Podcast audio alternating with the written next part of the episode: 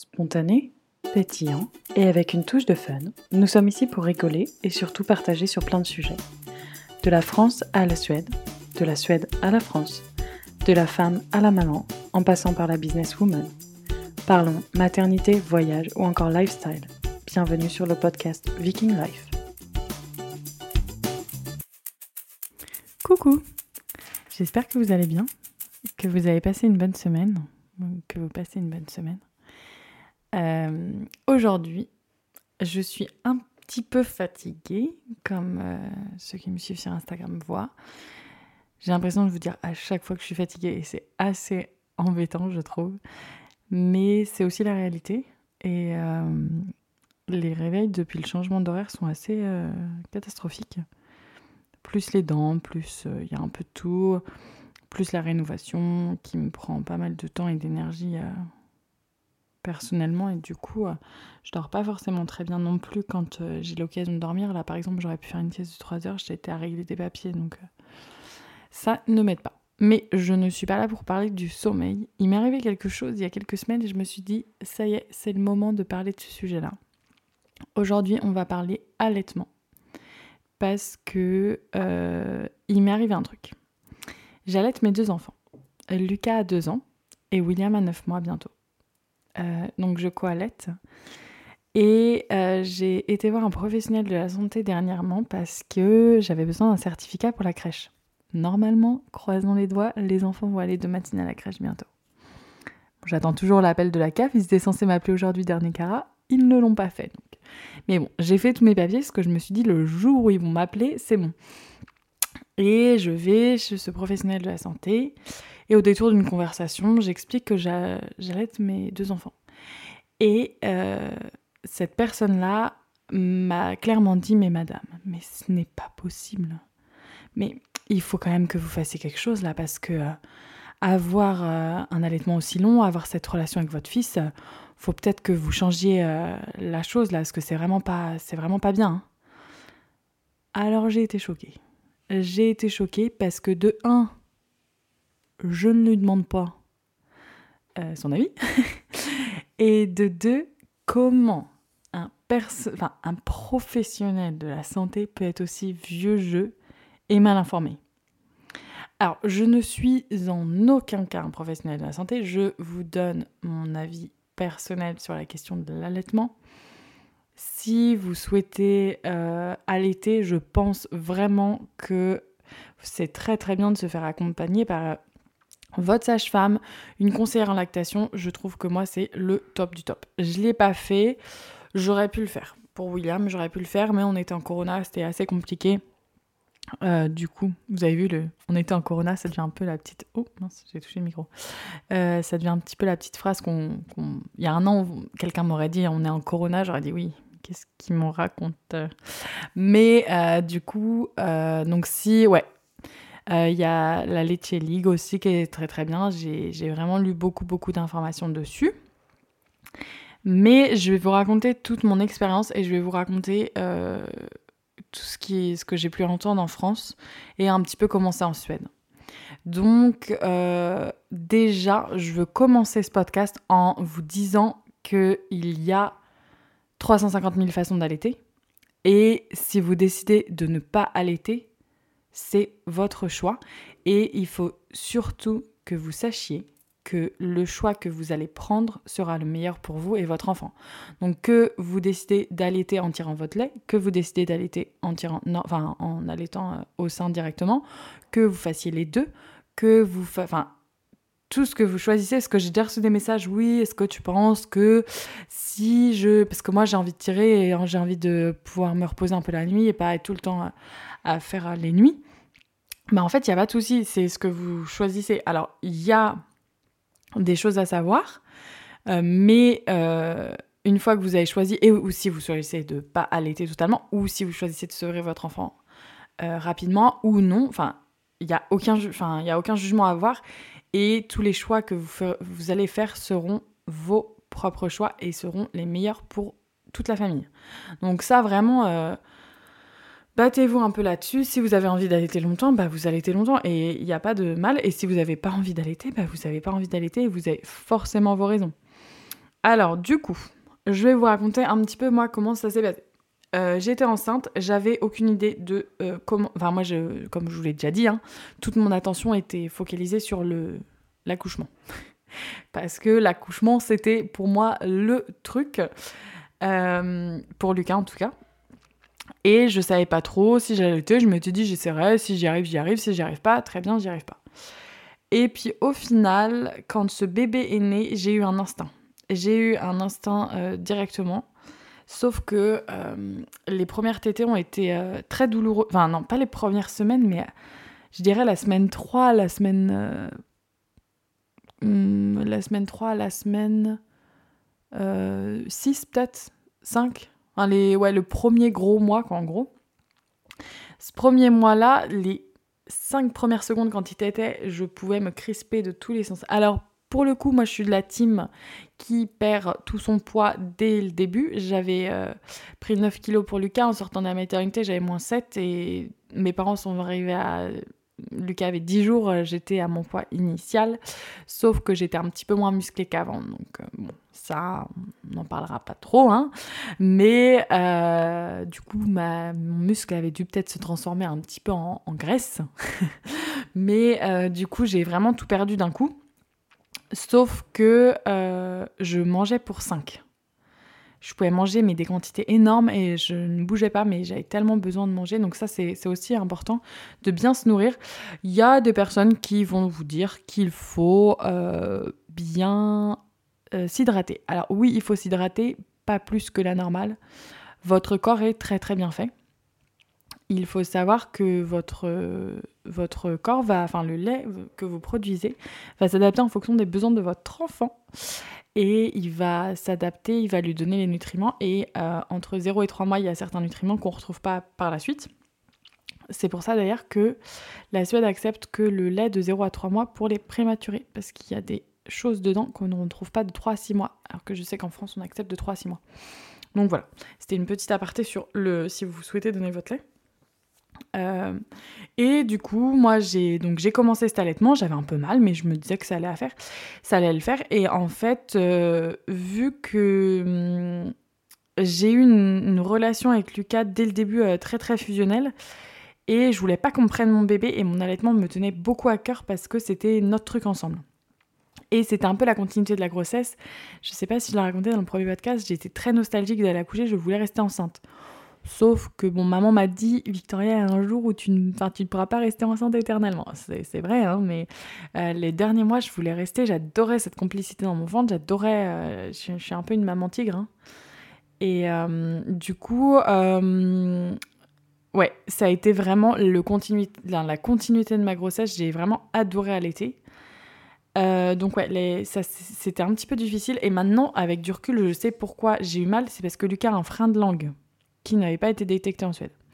Mais en Suède, quand on accouche, on est à la maternité et en fait, à la maternité, on reste très peu de temps. Je suis restée, euh, je suis restée un petit peu plus de 24 heures, je dirais. 30 heures peut-être, mais euh, du coup, on, est dans la chambre et on reste dans la chambre et personne ne vient nous embêter à part si je les appelle pour les, leur demander. Donc elles m'ont montré une ou deux fois comment placer le bébé, ils étaient super bien, ils ne se sont pas inquiétés, elles m'ont juste demandé de revérifier une fois si j'en avais envie, parce que c'est pas obligatoire. Et elles m'ont, elles après elles m'ont dit euh, ciao bye bye, euh, rentrez bien, bravo pour votre enfant et, et et good luck pour pour le, pour le reste. Je, pense en anglais et en français, ça va, ça va faire un peu bizarre. Non, mais du coup, en gros, elle nous souhaite bon courage et félicitations, et puis on y va, quoi. Et ils m'ont jamais mis la pression en mode vous devez réveiller votre enfant, vous devez faire ça, vous devez faire ça. Enfin, ils m'ont jamais mis la pression sur l'allaitement. Je l'ai fait super naturellement. Lucas se réveillait, il avait faim, j'allaitais, il se rendormait, boum, bim, c'était fini. Et on a eu le premier contrôle assez 10 euh, jours, ouais, 9, 10 jours, 9 jours il y a une dame qui est venue de la PMI pour le peser à la maison et nous posait beaucoup de questions. On a pris une heure ensemble pour savoir comment on allait nous et c'était beaucoup plus axé sur le couple, enfin plutôt sur moi, mon ressenti et comment on allait, plutôt que l'enfant. Enfin, elle voyait très bien que ça se passait bien, on a posé nos questions, mais elle s'est pas attardée sur bon, et il t'aide toutes les combien. Euh, je vais noter ça dans mon petit carnet. Euh, ça, je l'ai eu en France et ça m'a vraiment choqué Et du coup, l'allaitement s'est super bien passé. Quand elle a pesé Lucas à 10 jours, il avait, euh, enfin 9 jours, je sais plus si c'était 9 ou 10, mais bon, ça n'a pas de grande importance. Euh, il avait euh, pris déjà 500 grammes, je crois, et en fait, il a explosé les courbes dès le début, donc c'était un, un, bébé très costaud. je devais allaiter principalement allongé parce que j'avais un REF, donc ça s'appelle un réflexe d'éjection fort je vous sors toute ma petite euh, leçon, mais euh, j'avais un ref assez important, donc c'est-à-dire que le lait sort très très vite. Je viens de lire un article très intéressant là-dessus qui explique, donc déjà tous les aliments galactogènes, donc qui produisent, qui font une grosse production de lait, tous les aliments galactogènes, dont les amandes de chocolat, c'est le seul que j'ai retenu, mais il y en a pas mal. Euh, le fenouil, je crois que c'est dedans aussi. Euh, tous ces aliments-là, bah, ça, ça, ça, augmente la production de lait. Moi, je n'en avais absolument pas besoin, donc j'essayais de les éviter au max parce que si je mangeais euh, du chocolat et que j'allaitais et qu'Oscar était pas très loin de moi, de mon autre sein, je pouvais viser. J'avais du lait qui coulait tout le temps, tout le temps, tout le temps. C'était franchement un peu embêtant au début. Heureusement, je restais beaucoup à la maison. Euh, après, c'est la vie. Hein. Clairement, il n'y a rien de, très chiant. Mais c'est vrai que quand tu as le t-shirt tout mouillé à l'extérieur, euh, je devrais pas être gênée, mais j'aime pas trop ça. Et euh, du coup, qu'est-ce que je racontais? Ah oui, donc les aliments galactogènes augmentent le REF, mais le REF, j'ai lu un, article, je ne sais pas du tout si c'est vrai, mais je ne l'ai pas retrouvé là pour vérifier mes sources. Le REF serait intensifié par le fait que mon bébé a un frein pour qu'il prenne les, ce qu'il a besoin en fait. Euh, donc du coup, je sais pas si c'était très clair ce que je racontais, mais en gros, vu que Lucas avait un frein, euh, le frein empêche euh, de prendre bien le sein normalement et euh, empêche de bien d'avoir la position optimale et de prendre optimalement. D'habitude, on a des bébés qui prennent pas beaucoup de poids et au contraire, il peut prendre une, prise de poids très très rapide parce que euh, la maman a un ref et ça, ça passe directement. Donc il s'étouffait pas mal, donc je devais l'allaiter euh, dans des positions qui, qui, qui favorisaient le fait que le ref aidait, donc principalement allongé, comme ça avec la gravité, il l'avait pas trop dans la gorge parce que si je me mettais assise avec lui dans mes bras, c'était une catastrophe. Euh, c'est vrai que j'ai pas trop trop allaité assise au final. Euh, J'allaitais pas trop dehors non plus parce que ça m'est quand même arrivé une fois, faut que je vous raconte cette anecdote. J'étais en rendez-vous client, Lucas avait trois mois. Et euh, d'habitude, il faisait ses siestes super bien dans le café, je pouvais l'emmener, on se rejoignait dans un café avec cette fille-là. Et je m'en souviens, Marie, elle, euh, elle, je lui dis écoute, il est réveillé, il commençait un peu à s'impatienter, c'était la fin du rendez-vous et je dis écoute, est-ce que je peux, je peux allaiter? Et elle m'a dit oui, pas de souci, sauf que j'avais tellement de lait, le temps que je sorte mon sein pour le mettre à la bouche de Lucas, ça giclé mais partout sur la table. Donc ça va parce qu'on était devenus euh, copines, mais c'était une anecdote assez drôle euh, cette histoire de lait. Donc j'ai eu des, petites, des petits trucs assez rigolos. Hein. Et, euh, euh, bah, c'est tout. Lucas prend très très bien son poids, tout se passe bien, je ne stresse pas du tout. Euh, je ne veux pas tirer mon lait, je ne veux pas qu'il ait tétine, je suis assez stricte par rapport à ça. Oscar se sent un peu délaissé par rapport à cette décision parce que lui, ça l'agace un peu, il n'arrive pas à le le, calmer en fait. Si vraiment Lucas euh, pleurait, pleurait, pleurait beaucoup, je le mettais au sein, ça le calmait directement. Et Oscar voulait introduire la tétine. Et moi, je voulais pas, je râlais, je râlais. Et au final, je, parce que j'avais lu beaucoup, beaucoup, il y a beaucoup de, de contre-indications. Euh, enfin, on nous explique que la prise du biberon dans les six premières semaines ainsi que la tétine peut augmenter euh, le fait que le bébé fasse une confusion entre le sein et la tétine ou le sein et le biberon et ce qui va compromettre l'allaitement. Donc moi, je m'étais mis ça dans ma tête, j'étais un petit peu psychorigide là-dessus, et euh, j'ai dit à Oscar non. Et au final, j'ai lâché prise, je lui ai dit vas-y, essaie. Bon, Lucas n'a jamais, jamais voulu prendre la tétine. Donc on restait pour le calmer avec notre petit doigt au début. Mais euh, ça, c'est une technique qui marche très bien d'ailleurs. Euh, puis un jour, il a plus voulu du petit doigt et Oscar a trouvé d'autres façons et euh, ça s'est très très bien passé. Mais c'est vrai que euh, au début, je le sentais un petit peu frustré par rapport à ça. J'aurais peut-être pu lui laisser essayer la tétine, mais on a essayé relativement tôt au final et ça a jamais marché. Et puis on a essayé plusieurs marques, ça a jamais marché non plus. Donc bon, au final, c'était comme ça, c'est ce que je me dis.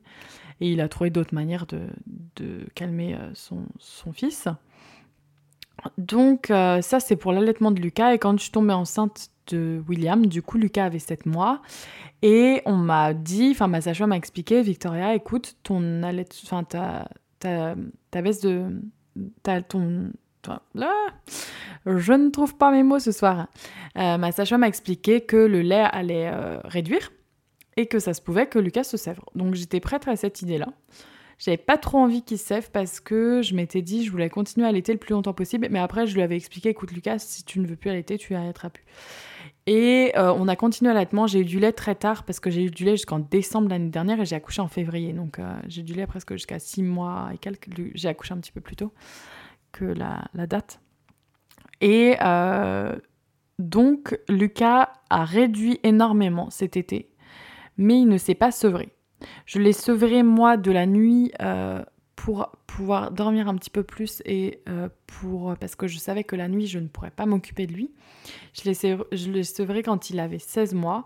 Donc pour sevrer la nuit Lucas, alors pareil, hein, ça c'est mon expérience, c'est pas forcément la chose à faire.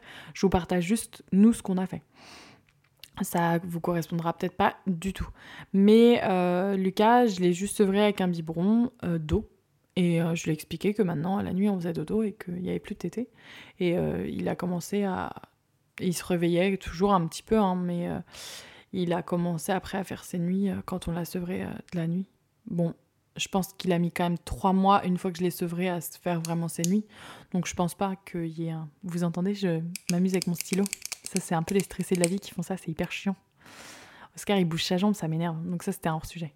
Mais euh, ça, c'est pour euh, la, sevrer la nuit. Et aussi, Lucas ne s'endormait qu'au sein pendant très longtemps. Je n'arrivais pas à l'endormir autrement que le sein. Et ça m'agaçait parce qu'il y a une pression sociale par rapport à ça. Je me disais, il faut que mon bébé s'endorme euh, normalement. Il faut... Et alors là, vous êtes sûr que si je me mettais cette idée en tête, on allait droit au mur c'était la catastrophe. Et Lucas le sentait et ça m'agaçait. Et du coup, je quittais la chambre et j'étais ronchon. Et au final, je lui ai donné du temps. J'ai écouté ses petits besoins. Et je lui ai donné du temps et je me suis dit qu'au final, c'était pas plus mal parce que je l'allaitais, il s'endormait au sein. Je pouvais être sur mon portable et parler à Oscar en général. Là, c'était quand Oscar était parti en Suède l'année dernière. Donc, il y a pile un an, j'étais toute seule avec Lucas enceinte de 5 mois et demi. Et euh, du coup, euh, bah, je prenais du temps et en fait, j'ai découvert ce petit temps pour faire autre chose que euh, me dire mon bébé ne s'endort qu'au sein, c'est la catastrophe. puis ça s'est fait tout naturellement, la sevré la nuit. Et ensuite, j'ai toujours continué à allaiter. Et j'ai même allaité juste le jour avant d'aller accoucher. J'ai accouché, j'ai eu ma montée de lait presque instantanément. Et pour William, ça a été une autre paire de manches. Ça n'a pas du tout été la même chose. Ah oui, aussi pour euh, Lucas et pour William, je fais de l'allaitement à la demande. C'est-à-dire que jamais, mais alors jamais je me suis posé la question. Combien de tétés? Est-ce que j'ai vidé les deux seins? Et alors là, j'en ai rien à faire. En Suède, on m'a jamais dit ça. On m'a dit faites avec votre instinct. Ah bah alors là, ils étaient tombés sur la bonne personne. Parce que j'ai toujours suivi mon instinct.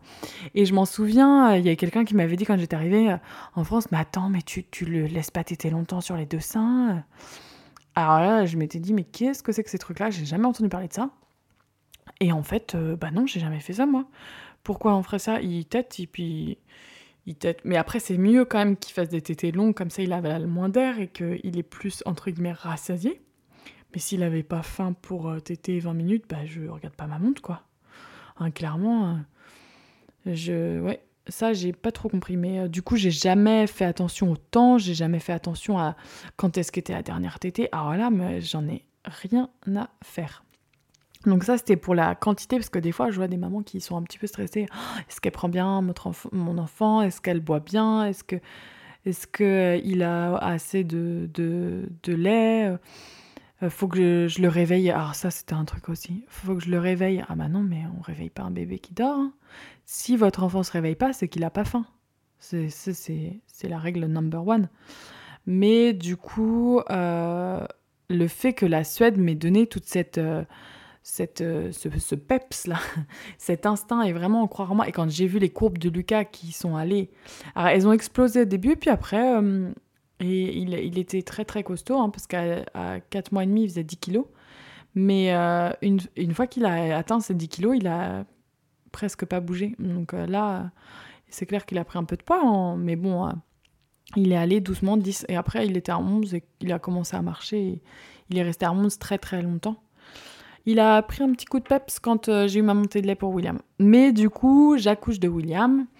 Et euh, j'accouche de William. Et là, donc, je veux mettre en place mon allaitement. Et ça s'est pas du tout passé de la même manière parce que déjà, à l'hôpital, j'ai eu la pression.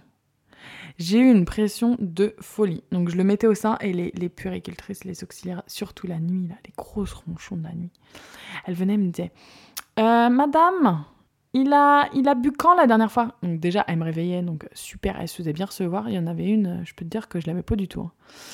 Et euh, de plus, on me disait, vous savez, hein, vous, êtes peut-être habitué à l'été, mais là, la position, c'est pas terrible. Hein. faudrait plutôt que vous fassiez ça, ça, ça.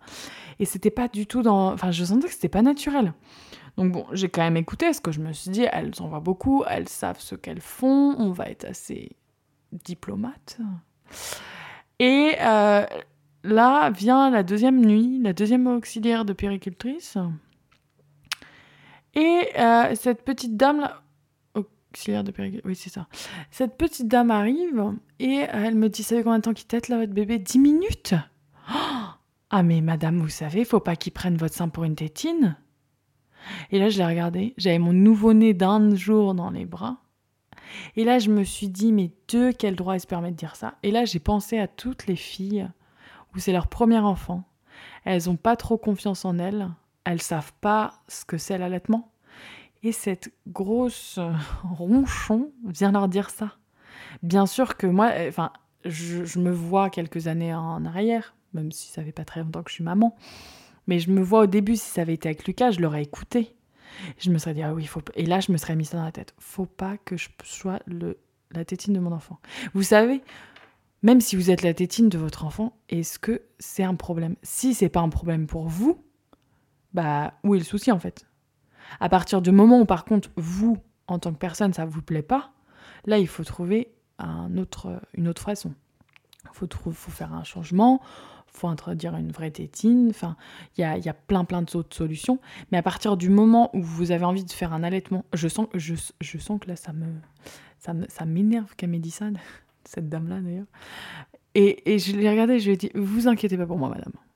Et, et j'ai mis une... Parce que je suis assez sympa, hein. enfin en général, je viens d'accoucher, j'adore papoter. Vous avez vu Nolwenn, celle qui m'a suivi tout, tout, le long, on a super bien sympathisé. Mais alors elle, j'ai vrai... mais quand elle m'a dit ça, je revois sa tête et je me suis dit, mais de quel droit elle me permet de me dire ça? Et puis comment, enfin, elle va, elle va vraiment ruiner des allaitements qui pourraient très bien se passer. Bon, alors déjà, ça, ça m'avait mis un peu en rogne. Et c'est après, après ça, je me suis dit, mais il faut que je partage toutes ces informations parce que c'est pas possible, c'est pas possible de rester et d'écouter des gens qui sont censés être qualifiés professionnels de la santé et qui ne n'ont aucune euh, aucune empathie et aucun, ils essaient même pas de savoir ce qu'on veut ou ce qu'on veut pas et ils se permettent un jugement qui n'est pas dans leur ressort. C'est pas, c'est pas, enfin déjà c'est pas du tout constructif ce qu'elle m'a dit, en plus on s'en fout quoi. Enfin bon, euh, passons sur ce petit truc. Mais euh, mon bébé arrive à la maison, et là la sage-femme qui me suivait à la maison commence à le peser. Et elle me dit, bon, écoutez, là il a trois jours, vous savez, il a toujours pas repris son poids, et là elle m'a trop mis la pression. Elle revient le lendemain, pareil, hum, il a pas pris assez. Et en fait, ils l'ont pesé presque tous les jours, de trois jours à dix jours. Et ils m'ont mis une pression en mode, faut le réveiller, Sauf que moi, j'avais mon bébé qui dormait dans les bras. J'arrivais pas à le mettre au sein. Et là, j'ai dit Oscar, je vais jamais arriver à allaiter. Et Oscar m'a dit, mais si, mais tu t'en fous, tu les écoutes pas. Euh, c'est, fait, fait selon ton ressenti. Et du coup, j'ai fait selon mon ressenti. J'ai laissé mon bébé dormir, j'ai fait tout ça. Et quand j'ai été au contrôle euh, pour le peser à 10 jours, les courbes étaient nickel. Ça y est, c'était parti. Tout le monde disait, waouh, mais comment vous faites? C'est magnifique.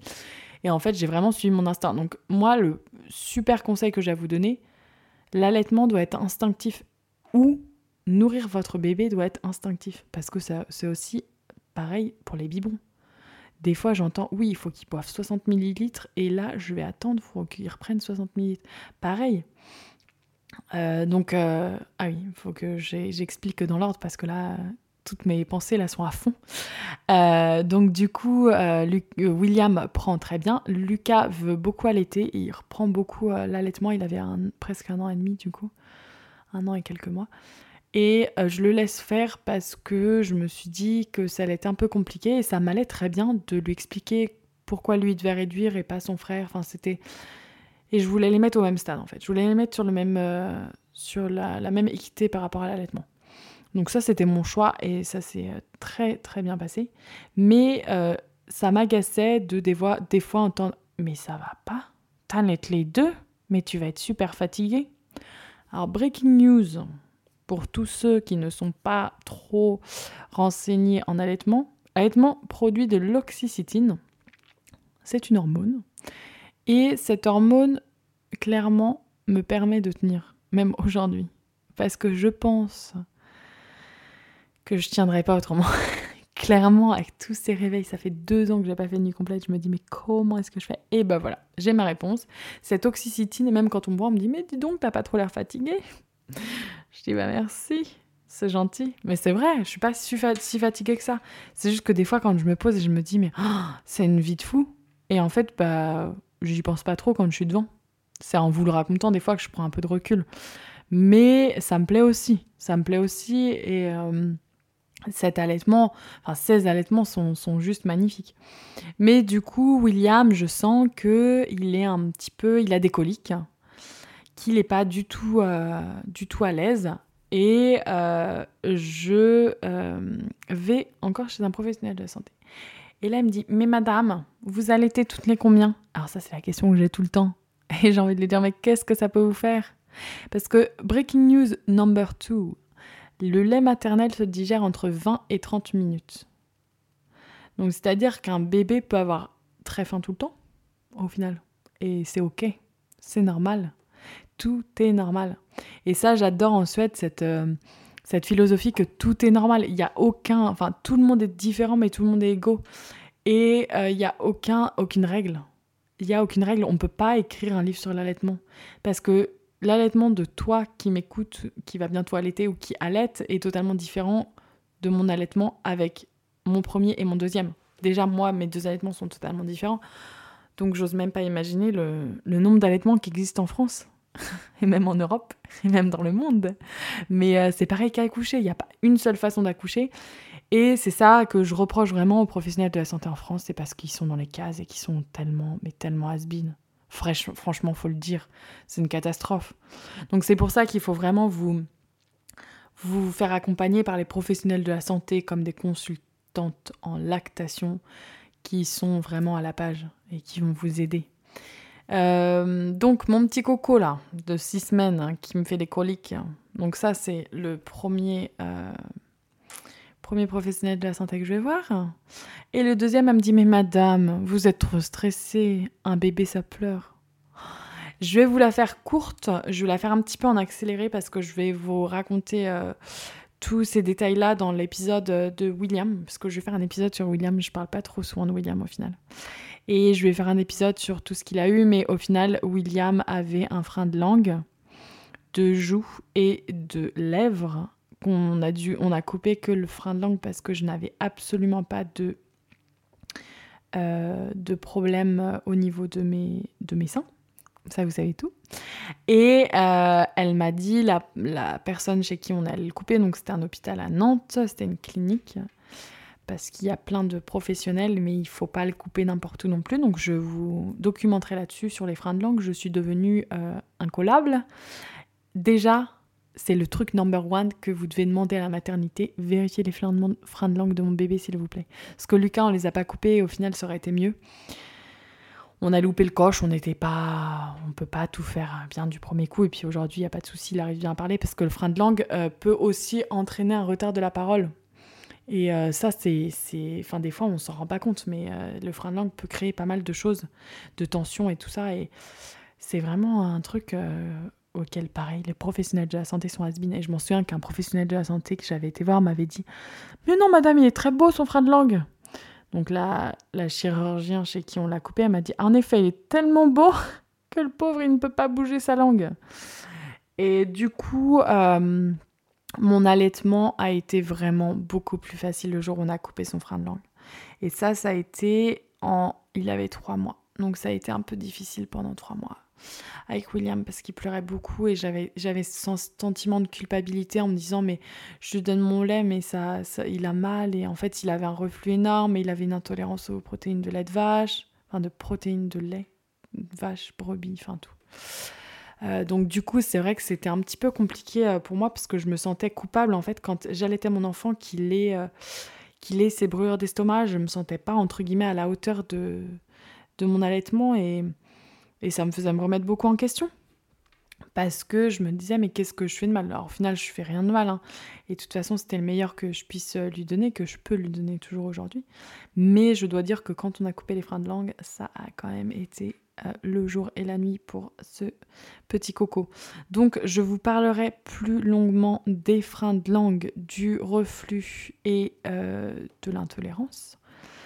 Mais je peux aussi vous dire qu'aujourd'hui, là, ça fait une semaine que j'ai réintroduit pour lui euh, le lait de brebis et ça fonctionne.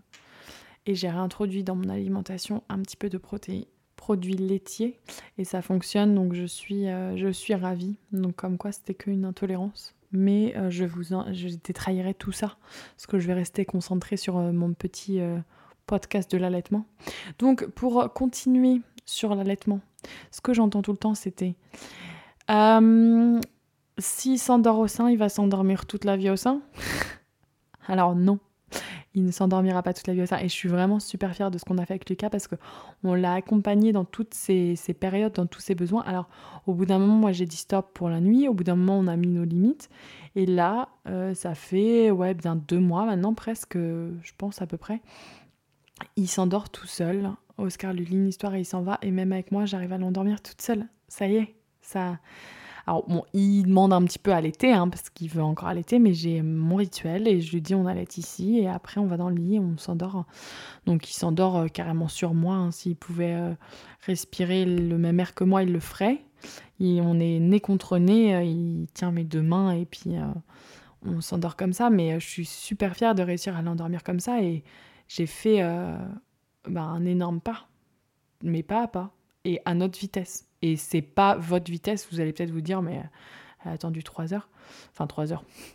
3 ans Non. Non, mais euh, j'ai été à mon rythme. Et donc là, on réduit doucement les tétés. Euh, j'ai pas de date de sevrage et je sais clairement pas quand je vais le sevrer mais euh, j'ai pas non plus de enfin j'ai pas de j'ai pas de enfin j'y vais à mon instant donc on verra. Parce que là je commence à avoir un petit peu mal mais euh, je sens que c'est pas forcément le moment. Je réduis doucement mais sûrement. Et ça se passe très bien. Ça se passe super bien. Et par contre avec William on continue. Je continue les tétés. Il continue à téter de nuit. Euh, un petit peu trop à mon goût quand même en ce moment. Mais le truc c'est qu'il a ses dents aussi. Donc j'essaie un nouveau truc là je vous en parlé la dernière fois. On verra si ça fonctionne. Qu'est-ce que j'ai entendu autrement sur l'allaitement qui m'a un peu. Ah oui, une fois, je me suis sentie gênée d'allaiter parce que je voyais que les gens ils me regardaient en disant Mais elle allait encore son, son, son bébé, mais au final, je nourris juste mon enfant. Enfin, c'est quoi votre problème, quoi? Clairement, c'est quoi votre souci? Ça me ça m'agace parce que c'est le truc le plus naturel qui soit et c'est pas du tout naturel. Et c'est vraiment hyper, hyper agaçant. Et aussi euh, le sommeil. À chaque fois, il y a la team des gens qui vont me dire, vous savez, hein, tant que vous allaitez, ils vont se réveiller la nuit. Alors oui, c'est un fait que euh, les enfants qui sont au biberon, les enfants qui sont au lait maternisé, parce qu'on peut être au biberon au lait maternel, mais les enfants qui sont au lait maternisé vont euh, digérer plus lentement. C'est un truc avec les caséines et tout ça. Donc je ne vais pas rentrer dans les détails parce que c'est un petit peu technique et là j'aurais peur de vous dire des bêtises. Mais euh, le lait maternel, comme je l'ai dit, se digère beaucoup plus rapidement et donc un enfant euh, peut avoir faim euh, plus rapidement. Mais vous savez quoi? Il y a des enfants à l'été qui dorment super bien et qui peuvent faire des nuits complètes et il n'y a aucun souci. Donc ça c'est vraiment petit bonheur à la chance. Soit vous avez un enfant qui dort bien, soit vous avez un enfant qui dort pas bien. Et puis j'ai aussi ma, ma copine Anne qui a un enfant qui elle n'a pas allaité elle m'a dit mais c'est une catastrophe, il se réveille toutes les deux heures, euh, comment je fais quoi? Bah, ça c'est vraiment au petit bonheur la chance et je pense que l'allaitement n'a strictement rien à voir là-dedans. Euh, donc euh, ça, le sommeil de l'enfant, c'est pas, c'est pas à assimiler avec l'allaitement. Et ensuite, il y a tout ce qui est confusion. Donc alors confusion, ça il faut que vous fassiez attention, il faut que vous soyez euh, conscient de, euh, du fait que euh, quand on donne une tétine, quand on donne un biberon, il peut y avoir des confusions. Alors moi j'ai donné des biberons à William quand j'étais pas là, assez tôt d'ailleurs. Et on a aussi essayé la tétine. Oscar a réitéré la tétine. Cette fois-ci, je n'étais pas psychorigide. Je lui ai dit, vas-y, on essaie. On a essayé 350 000 sortes de tétines. Il a tout fait, hein. franchement, il a essayé jusqu'au bout. Et comme son frère, il a presque cru. Il y a un jour où il l'a pris. Ça a beaucoup amusé Lucas qui pouvait lui donner la tétine et l'enlever. Il trouvait ça super drôle, il faisait bloup. Euh, mais William a refusé de la prendre. Donc Oscar, Oscar y a cru, il a dit c'était génial. Pendant un jour ça a marché, on a presque sorti le champagne. Non, il n'a jamais voulu la prendre. Donc ça, je pense que c'est un truc de famille, on ne prend pas de tétine. Donc euh, tous les parents qui ont réussi à prendre une tétine, franchement, dites-moi votre secret. De toute façon, là, c'est trop tard et nous n'en avons plus besoin. Mais euh, c'est vrai que euh, c'est pratique parfois, je pense. Surtout quand on est en voiture. Parce que Lucas, quand il, y avait des grosses crises, je l'allaitais en roulant. c'est pas à reproduire parce que c'est dangereux et ce n'est pas conseillé. Mais euh, ça m'est arrivé hein, en cas de grosse crise de, faire ça. Pas tout le temps, mais bon, je, je, l'ai fait. Mais du coup, William, je m'assois très très peu souvent avec eux. C'est arrivé une ou deux fois que je m'assois avec eux, mais euh, en général, ils sont tous les deux. Hein. Là, en ce moment, ils se regardent tous les deux. C'est assez rigolo. Et donc, voilà pour l'allaitement. Donc, euh, moi, c'est le conseil que j'ai à vous donner, c'est déjà suivez votre instinct et toutes les personnes mal informées qui vont vous dire tout ce que vous pouvez entendre sur vous savez hein, s'il fait pas ses nuits c'est parce que vous allaitez hein. oh, vous savez hein, si vous allaitez il va tout le temps être collé à vous hein. faut pas qu'il prenne votre sang pour une tétine hein. ah, tous les, les, tontons Jacques là et les tatas Jeannette qui sont hyper chiants bah envoyez-le sur les roses parce que franchement euh, ils ont enfin c'est assez affolant ça c'est vraiment un truc quand je suis devenue maman qui m'a trop saoulée c'est d'entendre les avis des autres mais en fait, si je t'ai rien demandé, c'est que je m'en fous, quoi. Enfin, clairement, pourquoi tu vas me raconter? Alors moi, je fais ça comme ça. Alors oui, c'est ça peut être sympa. Hein. Puis si on ouvre un, enfin si on ouvre une discussion, euh, là, on ouvre une discussion sur l'allaitement, que vous me donniez vos retours, il y a aucun souci. Hein. C'est pas c'est pas du tout par rapport à ça, mais c'est plus par rapport à quand je suis en train d'allaiter tranquille mon bébé et que t'as ma belle-mère qui arrive et qui me dit Victoria, je pense que là tu le, positionnes mal. Alors là, je peux vous dire qu'elle fait bien, elle se fait bien recevoir. Parce que je suis très honnête et je dis tout le temps les choses, mais quand ça, ça commence à être un petit peu répétitif et que je le dis une ou deux fois trop, je ne suis pas très aimable. Je reste toujours poli, mais il faut pas trop m'embêter quand même. Donc euh, c'est vrai que, bon, je pense que mon plus gros conseil, du coup, c'est suivez votre instinct. Faites-vous aider euh, d'une conseillère en lactation si besoin chiropracteur pour vérifier les freins de langue si besoin ou un professionnel de sa santé adapté. Je dis chiropracteur parce que nous, on l'a fait chez une chiropracteur. Euh, et fuyez, fuyez les professionnels de la santé qui se disent professionnels de la santé mais qui sont totalement vieux jeux et qui, qui vont pas vous donner des bons conseils. Là, c'est juste pas possible quoi. Et puis vous faites ce que vous voulez. C'est ça le truc, quoi. c'est votre enfant et vous faites ce que vous voulez. Et si vous voulez pas l'allaiter, c'est toujours OK. Hein.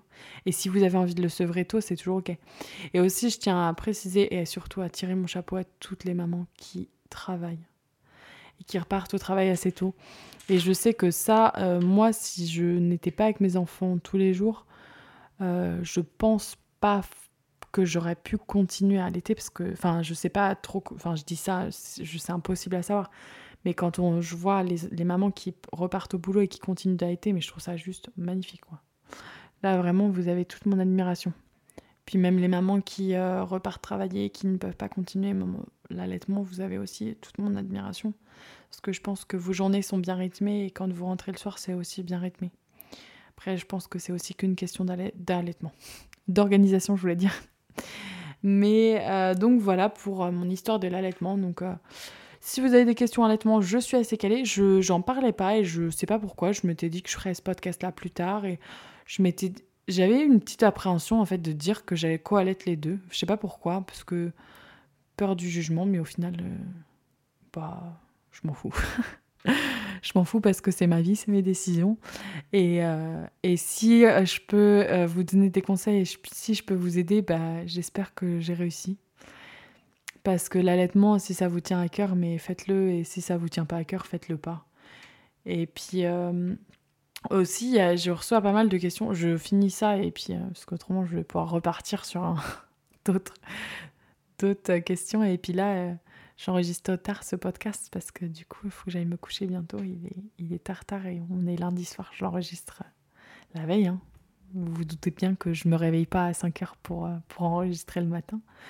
Mais euh, euh, il y a pas mal de questions qui reviennent sur comment le papa peut se sentir intégré à cet allaitement. Alors moi, ce qu'il faisait, bah, déjà, c'était mon job d'allaiter et Oscar euh, gérait tout. Alors, faut bien faire les petits rots quand on allait, hein, c'est pareil. Et Oscar leur faisait faire les rots souvent. Et au final, euh, il avait donné le biberon quelquefois à Lucas et quelquefois à William. Mais au final, je sens qu'il préfère être investi d'une autre manière plutôt que être investi en donnant le biberon. Donc après, c'est vraiment très personnel à chaque papa et vous allez trouver, ou chaque maman d'ailleurs, chaque couple, mais vous allez trouver euh, votre... Euh, d'ailleurs, j'ai vu un truc super cool. Euh, je pense à ça, ce que j'ai dit chaque maman. J'ai vu un truc sur Tajine Banane. Donc pour ceux qui connaissent pas, c'est une marque d'allaitement, de t-shirt d'allaitement super génial que je recommande à toutes les mamans. Mais ils ont fait une vidéo il y a pas très longtemps en montrant un couple de lesbiennes qui avait eu une petite fille ou un petit garçon, un bébé récemment. Et la deuxième maman a pu allaiter donc c'est-à-dire qu'elle a aussi produit du lait. Et ça, j'ai trouvé ça juste trop ouf. Enfin, clairement, je ne savais pas que c'était possible de, produire du lait euh, comme ça. Donc voilà, vous avez eu ma petite minute info de la journée. Donc elle co-allaitait leur enfant. C'était trop magnifique, j'ai trouvé. Et puis, euh, bah c'est tout, hein, j'ai fini. Parce que autrement, euh, si je repars là, je vais pouvoir papoter encore pendant des heures. Donc j'espère que ce podcast vous aura plu et j'espère que vous avez pu apprendre des choses sur l'allaitement surtout suivre votre instinct. Allez, bonne semaine